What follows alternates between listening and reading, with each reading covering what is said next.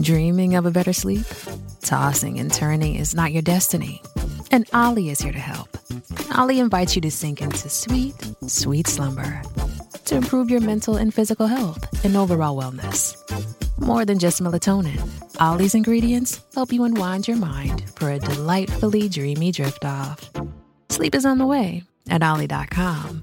That's O L L Y.com.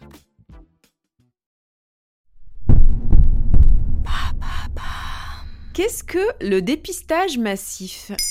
Merci d'avoir posé la question. L'idée du dépistage est de repérer une maladie à un stade précoce et donc théoriquement de la traiter plus facilement. Depuis le stade 3 de la propagation du Covid-19 au sein de la population française, le gouvernement a procédé au dépistage du personnel soignant en contact quotidien avec le virus et par la suite dans les EHPAD pour tester les personnes âgées et leur personnel soignant.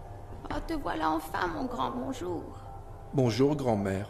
Ça fait un moment que t'es pas venu à l'EHPAD. Viens t'asseoir. Je suis plus contagieuse.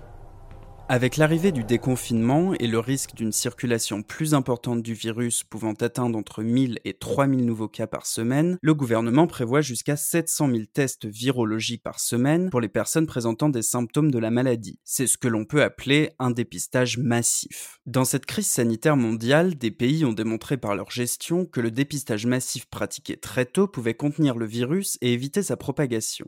Dès le début de la crise, la Corée du Sud, par exemple, a réalisé davantage de dépistage qu'aucun autre pays. À raison de 10 000 tests quotidiens, elle a pu s'attaquer très tôt aux nouveaux foyers d'infection. Ils vont consister en quoi ces tests alors? Il existe plusieurs tests possibles à ce dépistage, mais celui annoncé par le gouvernement est de type virologique, dit aussi PCR. Il consiste en un prélèvement nasopharyngé qui se fait à l'aide d'un petit écouvillon inséré dans le nez. Il est obligatoirement effectué par un médecin ou une infirmière. L'échantillon est ensuite analysé par un laboratoire afin de rechercher la présence du matériel génétique du coronavirus et ainsi confirmer le diagnostic de l'infection. Il s'agit d'un test facile à effectuer mais désagréable pour le patient.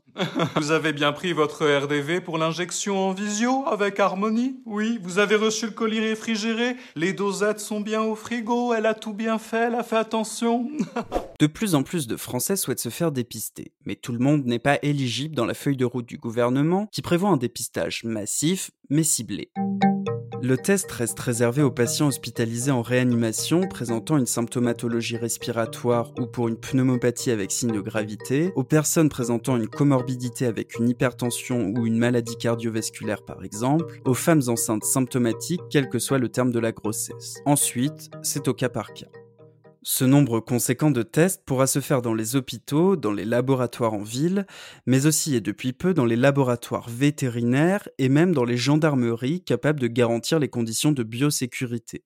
Mais attention, il n'est pas question de se rendre en laboratoire pour demander à passer un test de dépistage, il faudra contacter le laboratoire par téléphone pour connaître la marche à suivre. Mais attends, je comprends pas à quoi va servir ce dépistage massif. On est déconfiné maintenant. Eh bien justement, avec le déconfinement, la circulation du virus va de nouveau accroître. Procéder à ces tests massifs permettra de détecter la présence du virus et ainsi de suivre l'évolution de l'épidémie dans le pays. Selon l'INSERM, le déconfinement ne sera pas efficace sans dépistage et mise à l'isolement systématique des personnes porteuses du Covid-19. Voilà les trois principes de notre stratégie nationale. Sa mise en œuvre va reposer sur le triptyque protéger, tester, isoler. Dans la mesure où une personne infectée est contagieuse deux jours avant l'apparition des symptômes et que le délai moyen d'incubation est de cinq jours, cela signifie qu'au moment où un patient consulte son médecin à l'arrivée des premiers symptômes et se fait potentiellement tester, les premières personnes qu'il a contaminées commencent déjà à être contagieuses. Il faudrait pouvoir identifier et tester ces cas contacts, qu'ils soient connus par le patient ou en passant éventuellement par une application de contact tracing. Une fois repérés, les malades devront être isolés pendant au moins 14 jours, soit à leur domicile, dans ce cas tous les membres de la famille devront être confinés, soit dans des chambres d'hôtel réquisitionnées. Le Premier ministre en appelle à la responsabilité citoyenne, mais n'exclut pas des contrôles. Voilà ce qu'est le dépistage massif. Maintenant, vous savez. En moins de 3 minutes, nous répondons à votre question. Que voulez-vous savoir? Posez vos questions en commentaire sur les plateformes audio et sur le compte Twitter de Maintenant, vous savez.